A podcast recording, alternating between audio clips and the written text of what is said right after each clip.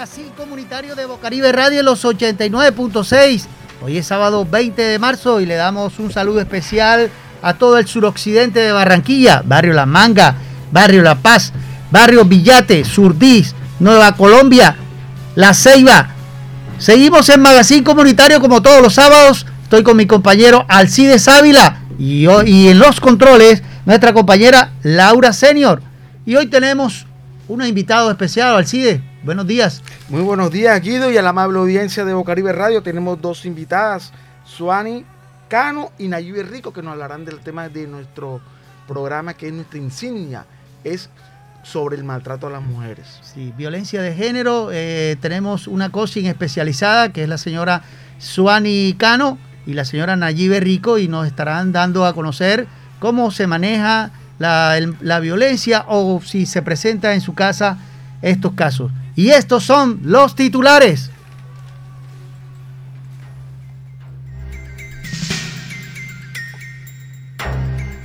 Duque, nuestro presidente, dice estar dispuesto a ponerse la vacuna de AstraZeneca para dar confianza a los colombianos. El senador Eduardo Pulgar acepta cargo ante la Corte Suprema de Justicia toque de queda y ley seca en 22 municipios del Atlántico durante puente festivo. Puerto Colombia, primer municipio declarado zona naranja. Asamblea del BIP superó cualquier expectativa, expresó la gobernadora y el alcalde Pumarejo. El distrito comienza proceso para recuperar la AAA. Y en deportes, el margen de error ya se acabó en la liga, expresó Perea. Solo le apunta a ganar ante el Pereira esta noche. Colombia, campeón del suramericano de natación artística. Y en béisbol, el barraquillero Donovan Solano sigue con el bate caliente en la pretemporada. Y en farándula, nada de videollamadas nominados a los Oscar deberían ir a la gala. Museo del Carnaval de Barranquilla inauguró su tienda de artesanías.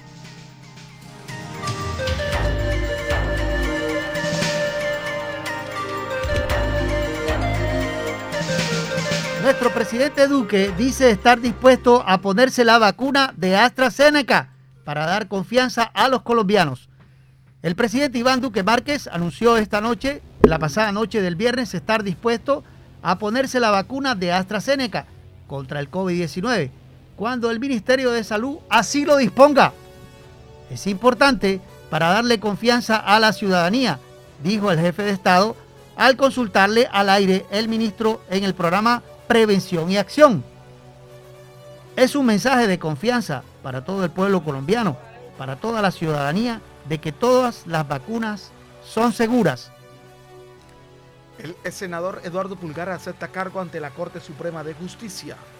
El senador Eduardo Pulgar ante la sala de instrucción de la Corte Suprema de Justicia aceptó cargos y acogerse a sentencia anticipada por los delitos de tráfico de influencia y cohecho. Por lo tanto, no aceptó violación de topes en campañas políticas. El senador fue detenido y enviado a la cárcel La Picota de Bogotá desde finales del año pasado. Toque de queda y ley seca en 22 municipios del Atlántico durante el puente festivo.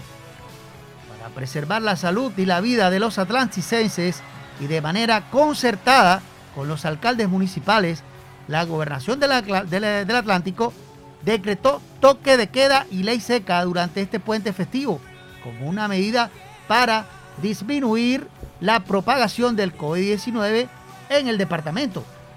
Desde hoy sábado 20 de marzo a las 8 pm hasta el domingo 21 de marzo a las 5 am. Luego a partir de las 8 pm del domingo hasta las 5 am del lunes 22 de marzo. De igual forma, desde el lunes a las 8 pm hasta las 4 am del martes 23 de marzo. Eso en lo que respecta toque de queda y ley seca en 22 municipios del Atlántico, Alcide.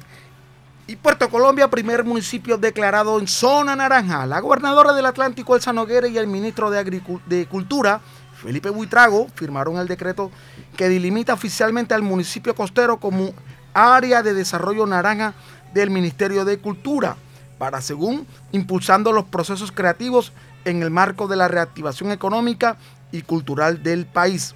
Esta declaratoria abre las puertas para los diferentes municipios del departamento para mostrar la creatividad de nuestra gente. Asamblea del BIC superó cualquier expectativa. Gobernadora y alcalde así lo expresaron como una gran oportunidad para Barranquilla y el departamento del Atlántico. Calificaron las autoridades locales la celebración en esta capital de las 61 asambleas del BIP con este fin con este fin de, bueno, en este fin de semana se celebró la reunión también de gobernadores de ese organismo.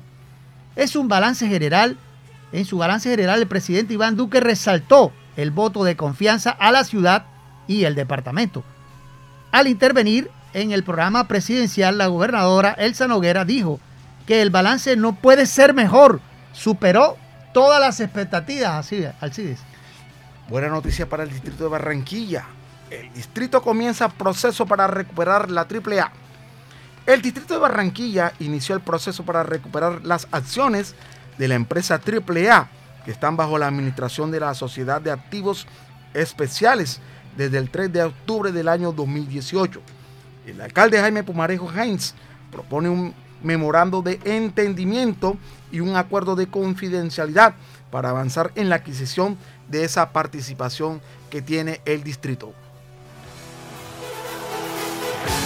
Y en farándula, Museo del Carnaval de Barranquilla inauguró su tienda de artesanía. Qué bien. El Museo del Carnaval de Barranquilla inauguró su tienda de artesanías y celebró el Día del Artesano con la participación de uno de los herederos de esta tradición milenaria.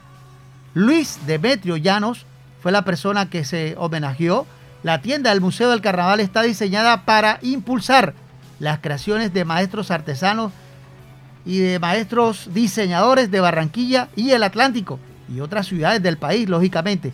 Es así como pueden encontrar desde máscaras de madera en papel maché y, o elementos para escritorios, camisetas, llaveros, portalibros, entre otros elementos que hacen parte de la creatividad de los artesanos, 100% colombianos, Alcide. Y en noticias internacionales de farándula, nada de videollamadas nominados a los Oscar deberían ir a la gala. La academia anunció que la realización de la entrega de los premios se pueden realizar de una forma segura, ya que se implementaron las medidas para realizar el evento. Los organizadores manifiestan que para aquellos que no puedan asistir por problemas de horarios o debido a la inquietud por viajar, no tendrán opción de conectarse por videollamadas.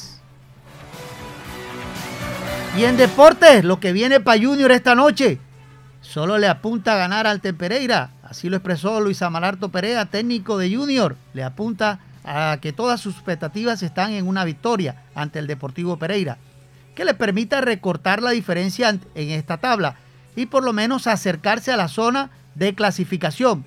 Luego de haber vivido tres partidos donde su balance fue muy positivo, fue positivo. Perea en este momento tiene a Junior en la casilla 10 del torneo, con 17 puntos a 3 unidades del octavo, que, es, que en este momento es el Deportivo Independiente Medellín, que acusó 8 contagiados, por cierto, de COVID-19.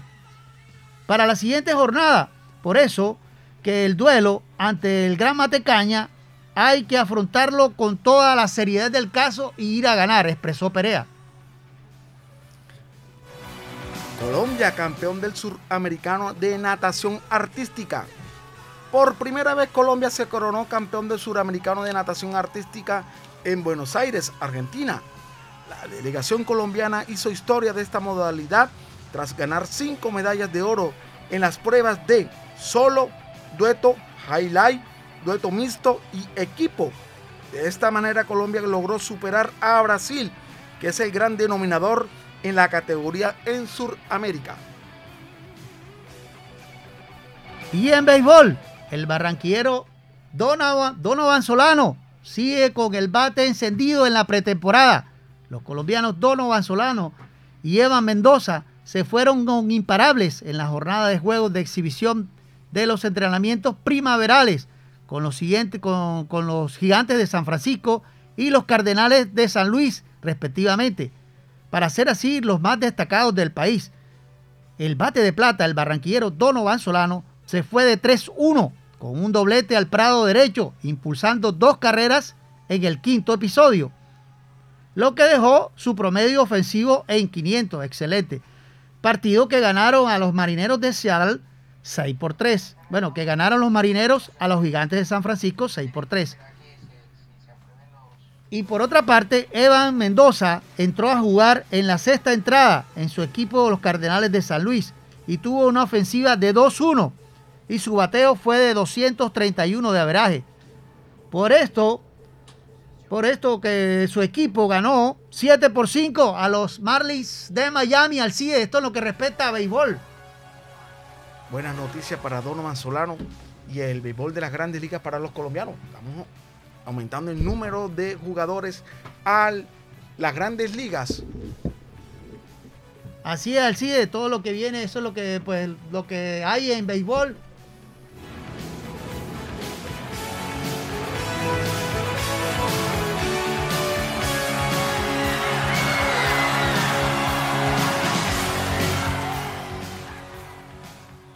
Hoy tenemos en Magazine Comunitario una invitada especial. Queremos pues darle la bienvenida a Suani Cano y a la señora Nayibe Rico que nos van a hacer pues venimos haciendo una campaña en Magazine Comunitario para toda la mujer del suroccidente. Aquellas mujeres que vienen siendo maltratadas, por favor, márquenos al 301-464-9297. Eh, esta es una campaña para ustedes las mujeres y, para, y si algunas personas ven a niños que están siendo maltratados en el suroccidente, llámenos tenemos línea directa con el bienestar familiar, con Policía Nacional Infancia y Adolescencia y manejaremos su caso. Bueno, le damos la bienvenida a Suani Cano. Suani Cano es una coaching especial en problemas, eh, ella es especializada en problemas de pareja y, y violencia de género. Ella nos va a hablar sobre esa problemática y cómo manejarla y cómo identificarla en su casa. Hola, buenos días, Suani. Buenos días, Guido, ¿cómo estás? Y buenos días para toda la audiencia de Magazine Comunitario.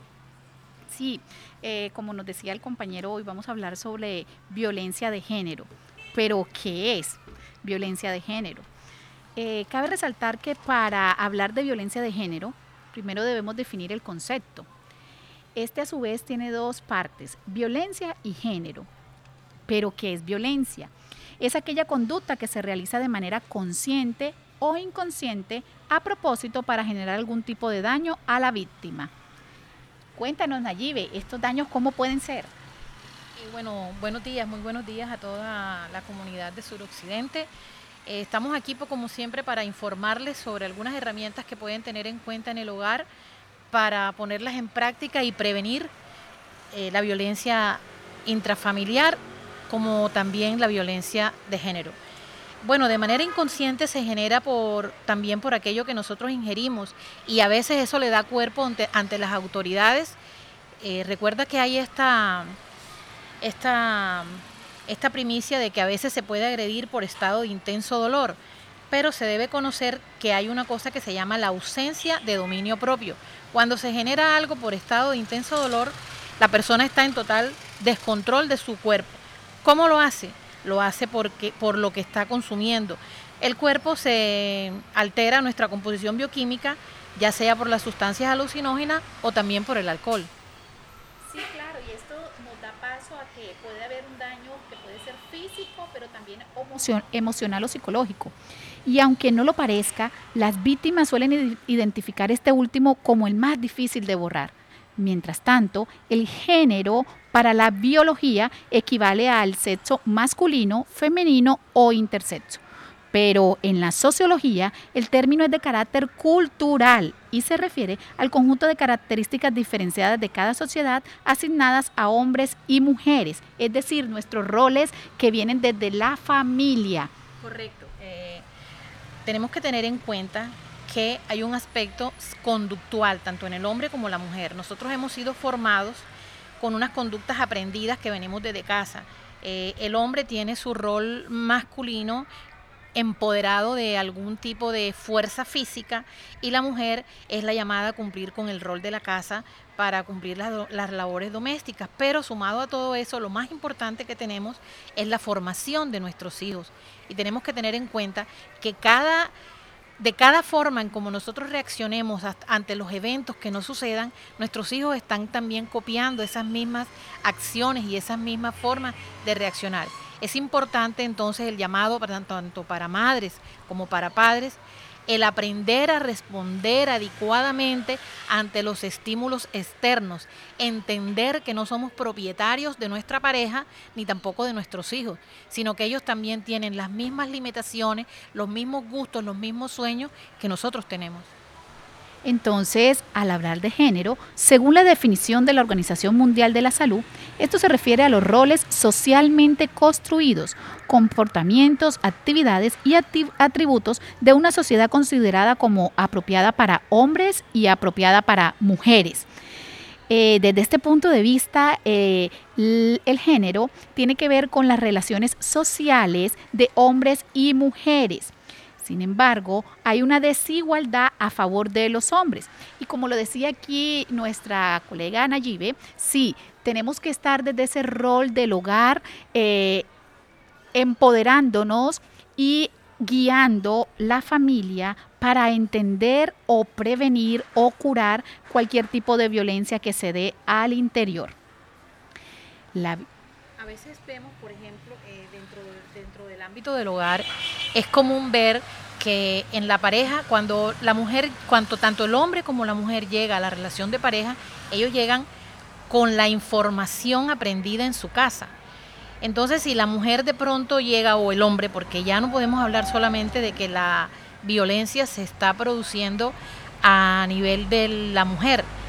Recientemente los avances, los grandes pasos que hemos dado la mujer en pro de que se nos reconozca y se, nos, se nos identifique como que podemos votar, como que podemos ser capaces de realizar algunas tareas, pues eso nos ha dado también un empoderamiento que nos ha ido haciendo que se vaya haciendo lo mismo con los hombres, los hemos ido relegando y en algunos casos han habido no con tanta no con tanta publicidad como para la mujer, ha habido denuncia de parte de los hombres que también están siendo víctimas de violencia.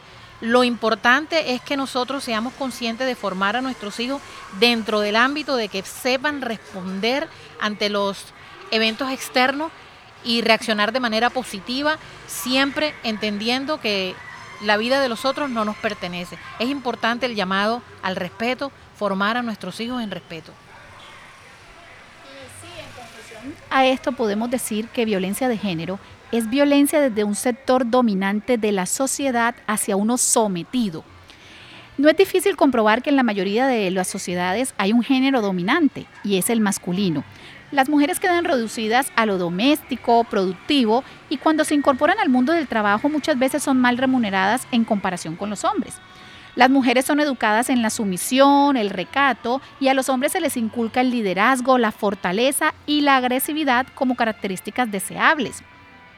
Es un mundo de hombres, a pesar que la gran independencia que ha tenido la mujer y en esta desigualdad eh, se origina una violencia que muchas veces pasa a ser una violencia mm, desapercibida y se naturaliza, es decir, se toma como natural aunque no lo es. Sí, correcto. Eh, aquí tenemos un apunte importante con respecto a que la justicia a veces invisibiliza la situación esto se debe probablemente a que, como ya hemos venido tocando el tema, nosotros hemos venido superando una sociedad que viene manejando una imagen machista. Y el tema de que el machismo haya sido preponderante es histórico, o sea, no, y no es ni siquiera local, es, eso es global, global. Pero en otros, en otros países ya estas situaciones se han ido superando.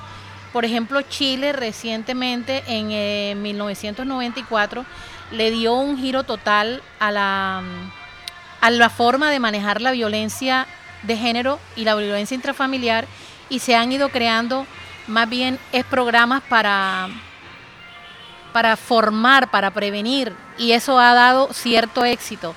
Eh, también es importante que tengamos en cuenta lo obsoleta que ha quedado la educación. Esa, esa palabrita de que han dicho de que el hijo nada más se forma en casa, yo pienso que es momento de que empecemos a revisar, porque el hijo pasa más en el colegio que en la casa. Totalmente. Se naturaliza todo lo que tiene que ver con la violencia, es decir, se toma como natural, aunque no lo es. Y para ello nosotros tenemos que identificar cuáles son esos tipos de violencia a los que están expuestos nuestro género o el género masculino también, porque cabe resaltar que, como lo manifestaba ahorita la compañera, no solamente las mujeres están siendo agredidas dentro de su género, desde la historia el hombre siempre ha sido eh, agredido en la violencia sexual, y en la violencia eh, psicológica. Perdón, es importante enseñarle a las mujeres en este punto, y perdóname que te interrumpa, que nosotras somos violentadas cuando no queremos tener sexo y el hombre también.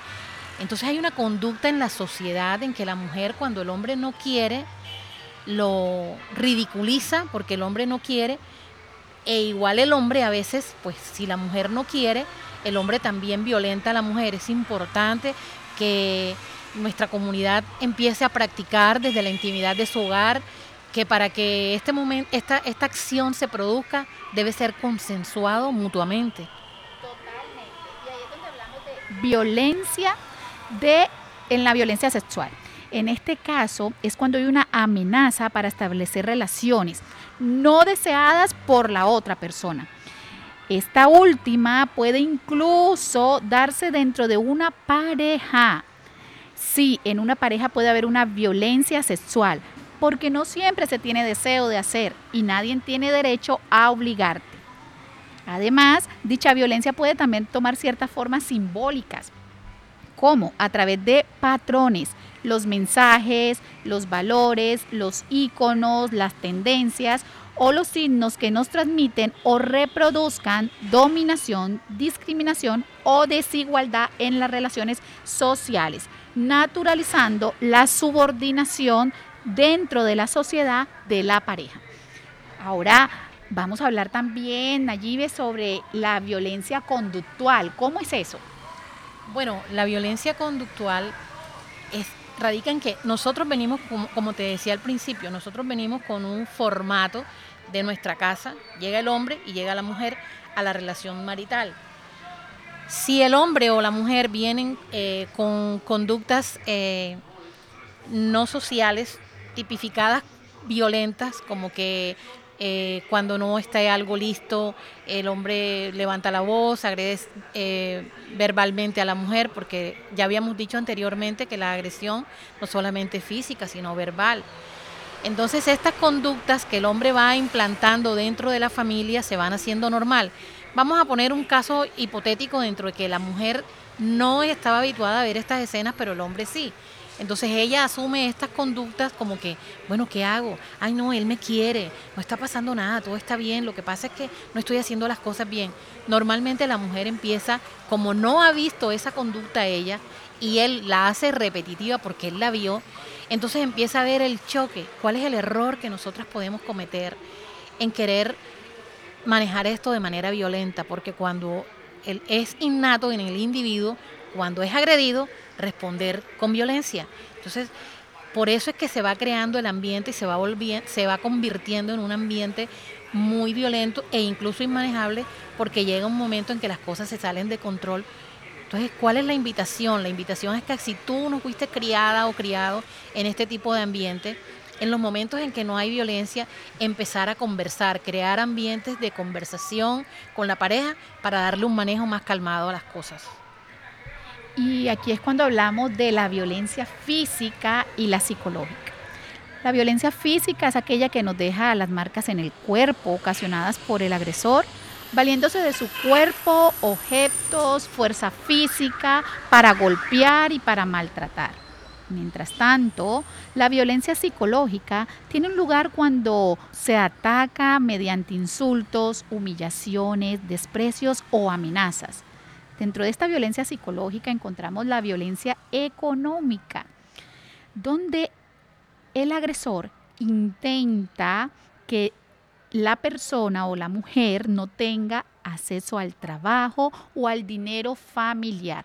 Dentro de esta violencia económica también cabe resaltar que muchas veces cuando es la mujer la que está en ese rol asumiendo ese, esa eh, proveer ese dinero a la casa, también le hace una violencia al hombre porque yo soy la que mando, yo soy la que traigo. Sin embargo, el hombre también puede aportar eh, su trabajo y aquí en esta violencia queremos resaltar ese trabajo que se realiza en el hogar, que no es remunerado económicamente, pero donde tenemos que ser ingenieros, arquitectos, eh, contadores, administradores de empresas, psicólogos y una infinidad de profesiones sin una remuneración. Sí, correcto. Eh, las funciones de la casa siempre han sido, siempre ha sido tema de, debate que se reconocen, sí, se reconoce la importancia de la presencia de la persona Hoy en día, independientemente, hoy, hoy en día muchos hombres se quedan en casa haciendo las funciones del hogar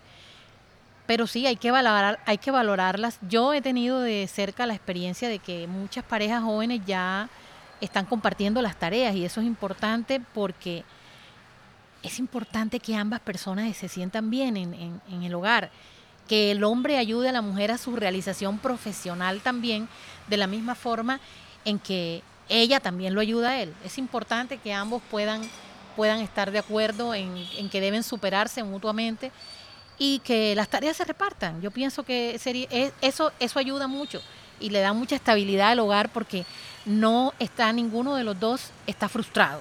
Y la frustración siempre nos lleva al inconformismo y el inconformismo a no estar donde, a no querer estar en donde estamos. Y en algunos casos a la violencia social, donde el agresor hace todo lo posible para que su víctima se aísle de su entorno y no tenga contacto con nadie que pueda percibir eh, la situación y abrirle los ojos en lo que se encuentra, que le diga que está violentada, que le diga que están vulnerando su derecho. Y no solamente se da al interior del hogar la violencia de género, también se da a nivel laboral donde se discrimina a la mujer en los ámbitos de trabajo públicos o privados. Se le obstaculiza el acceso al empleo, contratación, ascenso, estabilidad o permanencia en el mismo, exigiendo eh, requisitos sobre su estado civil, la maternidad, apariencia física, entre otros. No solamente eso. Mira, eh, yo pienso que también una forma de violencia es cuando el hombre tiene la potestad de otorgar las oportunidades de, ingresar, las oportunidades de, realizar un, trabajo en, en, alguna institución o en alguna empresa y el hombre valiéndose de su cargo, no le da pase, no le da pase a la mujer salvo que se tengan relaciones. Todas esas cosas son reales, suceden y es importante saberlas por, para, para darle manejo y divulgarlas cada vez que alguien se encuentre en una situación de esa, pues divulgarlo para que todas esas cosas vayan saliendo de la práctica, de la práctica diaria. Sí, afortunadamente existen muchas personas que vienen trabajando durante décadas a favor de construir normas y leyes sociales que beneficien a las mujeres, que es lo más importante, aunque aún falta mucho por hacer y hay mucho desconocimiento sobre el tema. Si en algún momento Has dicho cosas como, él es lindo, solo se pone así cuando se molesta. Todos tenemos emociones, sensaciones y sentimientos de rabia, molestia e ira. No todos agredimos o irrespetamos al otro cuando nos sentimos molestos. Así que no le da derecho a lastimarte. Para la prevención y la voz de la violencia de género intrafamiliar en el sur del occidente de Barranquilla, comunícate al chat 301-464-9297. Bueno, y cerramos con la frase del día, no brindes a otro el poder de tu reacción por acciones o palabras, vive en calma.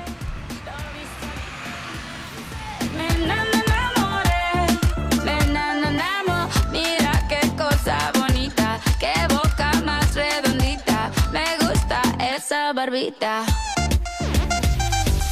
Y hasta que me cansé, hasta que me cansé, Seguimos en Magazine Comunitario de Bocaribe Radio en los 89.6. Hoy es sábado 20 de marzo y le decimos a todas las mujeres del suroccidente que no están solas. Pueden marcarnos al 301-464-9297. Esto es para ustedes. Especial para ustedes porque vemos que hay mucha violencia de género y tenemos que colaborar. Este es un, este es un programa para la comunidad, para ustedes. Y como es para ustedes, pueden llamarnos al 301-464-9297. Pero también tenemos en el suroccidente una entrevista, pues digamos, para la comunidad, porque es de la comunidad, Magazine Comunitario. Tenemos al señor Armando Redondo, es el presidente de la Junta Comunal del barrio La Manga. Señor Armando, buenos días para Magazine Comunitario de Bocaribe Radio en los 89.6. Eh, muy buenos días para toda la audiencia del suroccidente y Barranquilla especialmente. Agradecido con Dios por esta emisora que nos da el espacio para poder hacer las denuncias y expresarlas en nuestro barrio. Así es, señor Armando. La pregunta pues indicada, usted que está en el barrio La Manga, ¿qué ha visto usted? Si ha visto otros cables caídos, porque es que tenemos, tenemos denuncias como lo que pasó el fin de semana pasada, las semanas pasadas, con el muchacho, con el incidente del cable o guaya en la mitad, porque yo también he hecho un recorrido por toda la ciudad y he visto que en la 68 con 32, que no hace parte del suroccidente, hay un cable hace rato. También en la 42B1 con 87, hace rato, también hace como un mes, un cable tirado de empresas de, de telecomunicaciones, empresas de, de energía. Entonces, yo quisiera que el señor presidente de la Junta Comunal del Barrio La Manga pues me comente si ha sido atendido esta problemática, porque es una problemática social. No porque somos pobres vamos a esperar más de dos meses, tres meses, un cable tirado en la mitad de la carretera. Señor Armando, para Magazine Comunitario, buenos días. Eh, gracias, muy buenos días, mi hermano periodista, mi hermano. Eh, la verdad es que, como tú lo expresas, hermano, ojalá que te compraras una libreta, una agenda y salieras a todos los barrios de Barranquilla, no te iba a alcanzar una libreta y una agenda para eh, anotar la problemática que estamos viviendo con estas empresas prestadoras de servicios, mi hermano, que dejan trampas humanas a diarios y cobran vidas, eh, dejan familias huérfanas, familias viudas, mi hermano, y eh, la alcaldía a través de nuestro alcalde, hablo de nuestro alcalde porque yo lo apoyé para que hoy fuera mi alcalde y me, me, me respondiera a las necesidades que tenemos en todos los barrios, mi hermano. Aquí en el barrio de La Manga, mi hermano, eh, hay demasiada falencia eh, con todas las empresas prestadoras de servicios y desafortunadamente preocupante porque eh, eh, cómo tú escoges una empresa prestadora de servicios si nada más tenemos una de energía, una de acueducto y una de gas. Es preocupante, mi hermano. Aquí consigues alambre suelto por todos lados en el barrio La Manga, postes podridos, transformadores en mal estado, cajas de abonados en mal estado, redes de media alta empalmadas y muchas necesidades que tenemos en el barrio, mi hermanito. Así es, señor Armando, pero la otra pregunta que se viene es porque ya se viene, ya el gobierno habla de alternancia en los colegios. Yo quiero saber, como usted está en esa comunidad, ¿qué colegios están habilitados para, alternancia, para la alternancia? Es decir, para que los niños vuelvan, eh, digamos, no todos a los salones, pero sí haya, digamos, si son 40, lleguen 20 o 15 a, a, a recibir clases en los colegios. Los colegios del suroccidente, en especial del barrio La Manga, están preparados, señor Armando. La verdad no sé. Dígame a ver a Magazine Comunitario si eso está dispuesto ya, ya el gobierno adecuó los colegios para la alternancia. Hermano, me causa risa, me causa eh, carcajada de, la pregunta que me hace, ya que nuestro colegio se está cayendo a pedazos. Y preocupante porque al lado se compraron unos lotes hacen aproximadamente tres años para el inicio del Mea Colegio de la Manga y no ha podido arrancar el Mea Colegio de la Manga porque eh, se embolataron muchas cosas, especialmente que se compraron los predios a los dueños como poseedor, o sea, poseedor que tú no tienes un, un título de propiedad y a lo, al mes de haber comprado los predios se les entregó los títulos de propiedad a los mismos que le habían entregado la plata. Esto es preocupante porque es el único colegio que tenemos aquí en La Manga, mi hermano. Y le han puesto otro nombre a nuestro emblema del Colegio La Manga. Señor, seguimos, sí, señor. Le han puesto un emblema a nuestro colegio de La Manga, que todo el que ha nacido y criado aquí en La Manga sabe que es el colegio distrital La Manga. Hoy se llama Denis Herrera, no sé a dónde sacaron ese, ese nombre. Sí, sí, sí. Y es preocupante porque a nuestros alrededores no tenemos colegio eh, que vaya a cumplir esa función para, para hacer las clases a los niños. Eh, señor Armando Redondo, le habla Alcides Ávila. ¿Han tenido ustedes contacto con la Secretaría Distrital de Educación para cómo mantener una vez más ese colegio que se encuentra totalmente descuidado por parte del distrito? ¿Qué ha hecho el distrito? ¿Se han acercado a la comunidad? ¿Le han prometido que lo van a volver a arreglar o a reconstruir nuevamente? ¿Dónde, y, cómo están, ¿Y cómo están haciendo los estudiantes para dar para recibir las clases? Mi hermano, los recursos para el megacolegio y para restaurar el colegio, eh, como lo llamo yo, con, propiedad, el distrital La Manga, eh, mi hermano, los, recursos están, pero hay un proceso jurídico que tienen tres vecinos del barrio La Manga que han aguantado la inicia, el inicio de la obra, mi hermano, hace tres años. Ya se lo tiene Contraloría, Procuraduría, la doctora Viviana Rincón tiene conocimiento el doctor Alechar que entregó el problema tiene conocimiento, el doctor Jaime Pumarejo tiene conocimiento y todos los entes encargados tienen conocimiento de la irregularidad que cometió la alcaldía hacia el patrimonio de los, de los, de, los habitantes de Barranquilla, especialmente el barrio La Manga. Así es. La otra pregunta que sale, pues, señor Armando, disculpe, es la seguridad. ¿Cómo está la seguridad en el sector? ¿Cómo está, digamos, la vigilancia de la Policía Nacional? Y queremos saber si usted se siente seguro en su barrio, señor Armando.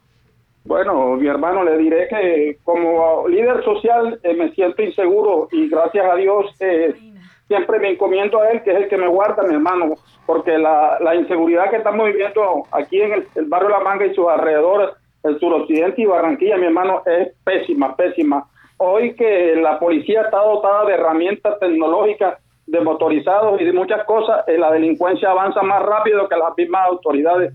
Ya sabiendo que eh, eh, el caso que se presenta del joven de la Guaya es que viene a su, a su sitio de, de, vivienda lo más rápido que posible por la inseguridad que estamos viviendo, mi hermano.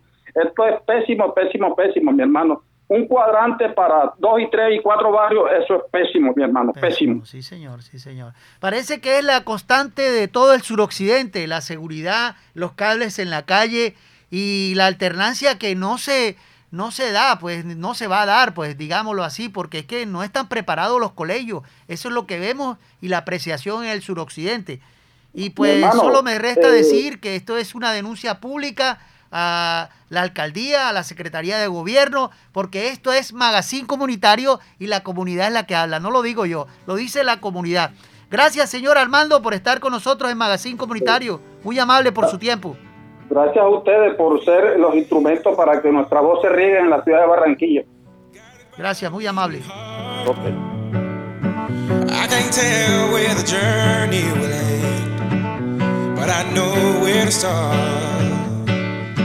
They tell me I'm too young to understand. They say I'm caught up in a dream. Well, life will pass me by if I don't open up my eyes. So that's fine by me. So wake me up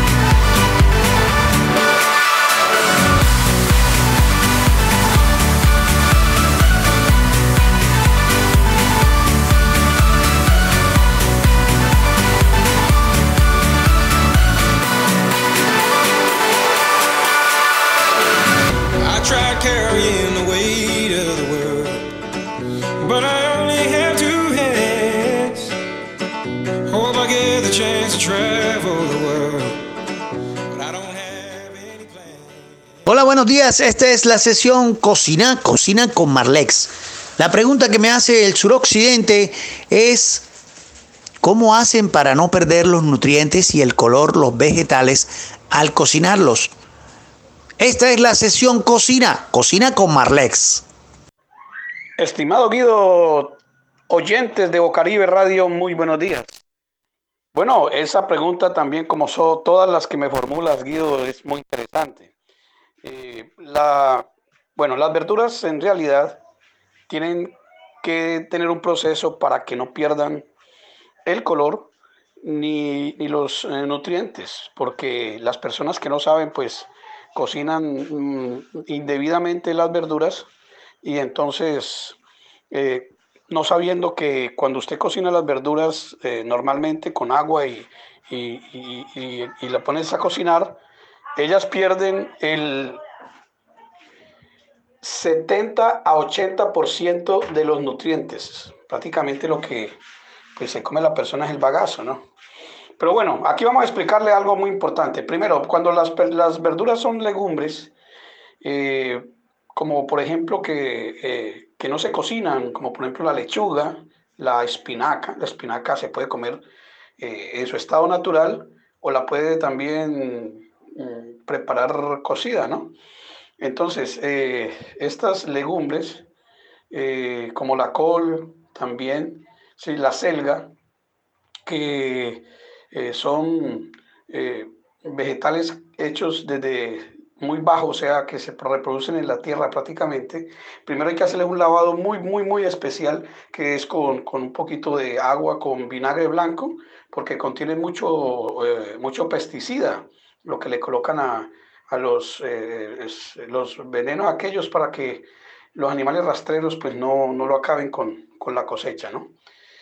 Después de que se lava muy bien, se pueden colocar con agua helada.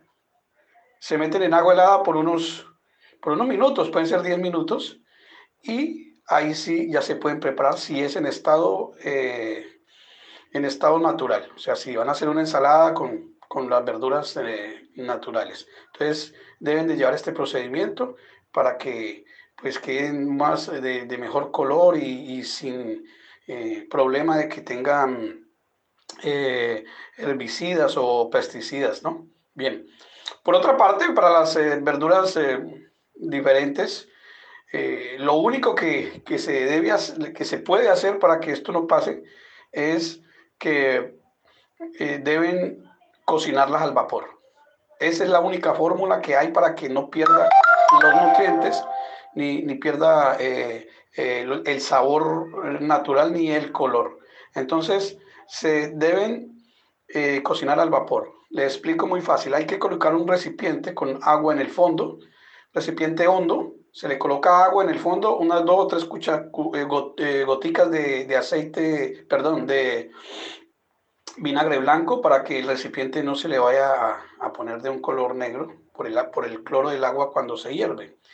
Arriba se coloca un platillo que tenga orificios y encima del platillo vamos a colocar las, las verduras lavadas, peladas y picadas en montoncitos separados. Tapamos el recipiente y en solo 10 minutos máximo eh, ya están las verduras totalmente cocidas. Cuando usted las vea va a ver esas verduras espectaculares con un gran color y además con todo el sabor natural y lo más importante, 100% los nutrientes. Entonces, la única forma es al vapor. De otra forma ya perdería, eh, si se cocinan con agua y si no les echa agua, pues se le, se le pueden quemar, en fin. Entonces, de esa manera es que las verduras pueden conservar todo, todas sus cualidades. Bueno, bien, espero que les haya gustado. Eh, mm, también pues quería hacerle la invitación de siempre. Por favor, entren a la página la Real Academia de Cocina.com eh, por internet. Inscríbanse al curso, todavía hay cupos. Inscríbanse el curso que vamos a obsequiar de manera virtual para todos eh, los primeros 10 eh, oyentes que se inscriban. van a tener oportunidad de hacer este curso. Se debe escribir con su nombre y su número de WhatsApp para informarle cuándo vamos a iniciar este curso. Bueno, muchas gracias, Rucho, y la goz en este fin de semana que es larguito. Gracias, Guido. Life will pass me by if I don't open up my eyes. So that's fine by me. So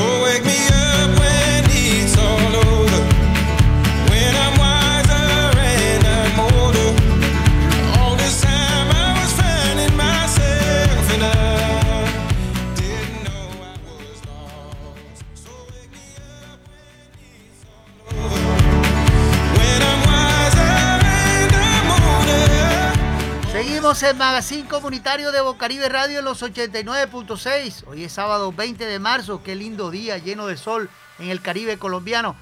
Un saludo especial a nuestro, a nuestro gestor cultural Jairo Cáceres en el barrio La Manga. Como todos los sábados sé que nos está escuchando. Seguimos con el tema del día. El tema del día, compañero Alcides, es el BID. Fue la reunión del BID. Pero, ¿qué pasó en esa reunión, Alcides?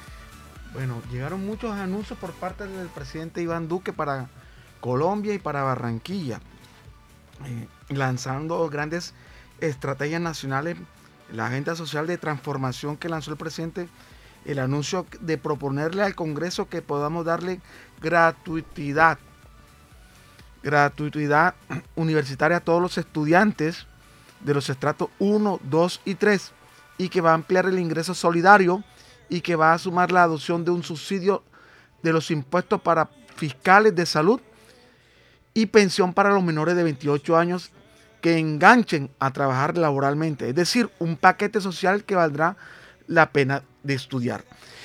Además, durante estos días en Barranquilla, también fueron grandes protagonistas las noticias con Barranquilla. El convenio de un crédito por 250 millones de dólares que el Banco Interamericano de Desarrollo le otorgó directamente a la ciudad, con lo que se convierte en la ciudad de mayor crédito directo que ha recibido del BID eh, en, los, en los países andinos.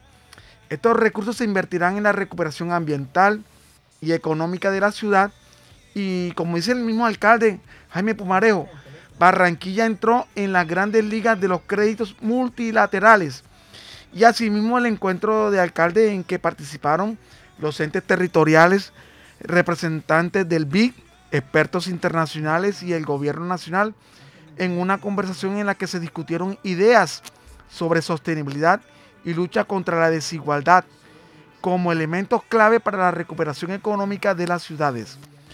Y, y también durante el segundo día de la Asamblea del BID del año 2021 que se firmó la APP de- del Río. Para esto es el BIC entregó al gobierno la estructuración de APP que permitirá la navegabilidad, la navegabilidad del río Magdalena con inversiones de 1.6 billones de pesos. De igual manera, el alcalde Jaime Pumarejo presentó a los asistentes BAT 2000 2100, un proyecto trascendental de renovación urbana que contempla la restauración y reconocimiento de los es- ecosistemas locales, crecimiento equitativo, conectividad inteligente y un ordenamiento territorial con oportunidades para los municipios conurbanos del área metropolitana de Barranquilla. Eh, el mandatario de los barranquilleros eh, indicó que continuará esta importante agenda que a partir de este miércoles contará con la presencia de los miembros y contra la presencia de los miembros del, del BIC. O sea, buenas noticias para Barranquilla, buenas noticias para Colombia, que fueron anunciadas por los mandatarios, como Iván Duque, el presidente de Colombia, el, el alcalde Jaime Pumareo Heinz, donde el préstamo para Barranquilla de los 250 millones de dólares. Son buenas noticias importantes para nosotros, para Barranquilla, para Colombia. El Banco Interamericano de Desarrollo que se desarrolló aquí en la ciudad de Barranquilla para poder desarrollar el, el evento. La inversión está para ejecutarse a la ciudad. Buenos proyectos que se van a desarrollar. Así es, así es. Seguimos en Magazine Comunitario de Bocaribe Radio en los 89.6 del FM.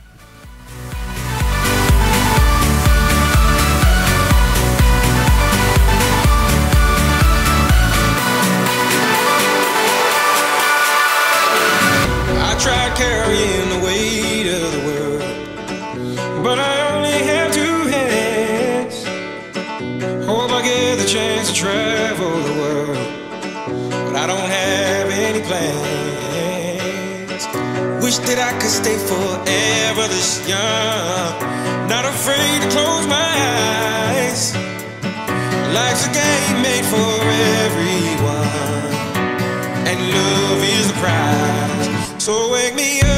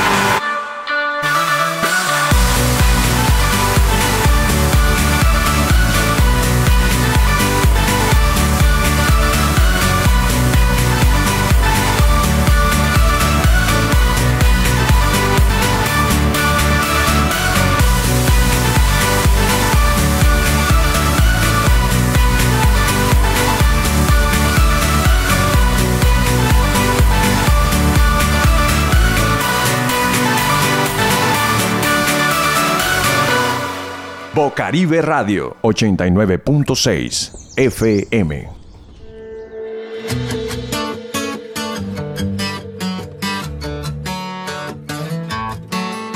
¿Quién te dijo esa mentira? Que eras fácil de olvidar. Seguimos en Magazine Comunitario de Bocaribe Radio en los 89.6. Hoy es sábado 20 de marzo y pues la expectativa se logró, se superó la expectativa. Así lo, lo expresó la gobernadora en lo que fue el BIC como una gran oportunidad para Barranquilla, Alcides.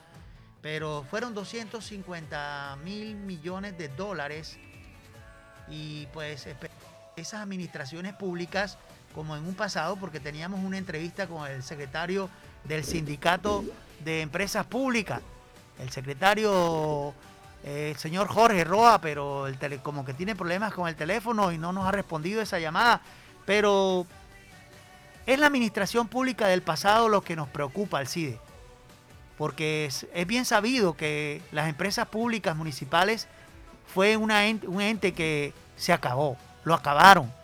Pero fue una cosa Barranquilla antes de Mr. Holo Peter, porque eso me decía mi padre, que fue bien organizada, porque él trabajó en esa entidad. Y otra Barranquilla fue después de Mr. Holo Peter, porque fue la politiquería y los malos manejos administrativos en cuanto a administración pública los que acabaron con esa empresa y con muchas empresas en Barranquilla. Eso no es un secreto, Alcide.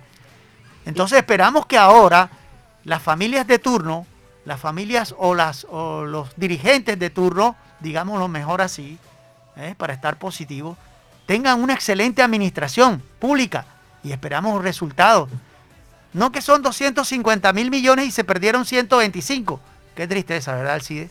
Lastimosamente tuvo que venir una persona del extranjero con una visión diferente En esa época, sí. para dar organización, para dar orden para los servicios públicos de la ciudad. Y lastimosamente, y vuelvo y repito, eh, la ciudad comenzó a marchar bien. Sale esta persona, Gelo Peter, del gobierno y comienzan nosotros los nativos, los locales, a desarrollar nuestros programas de servicio público para la ciudad y lo acabamos.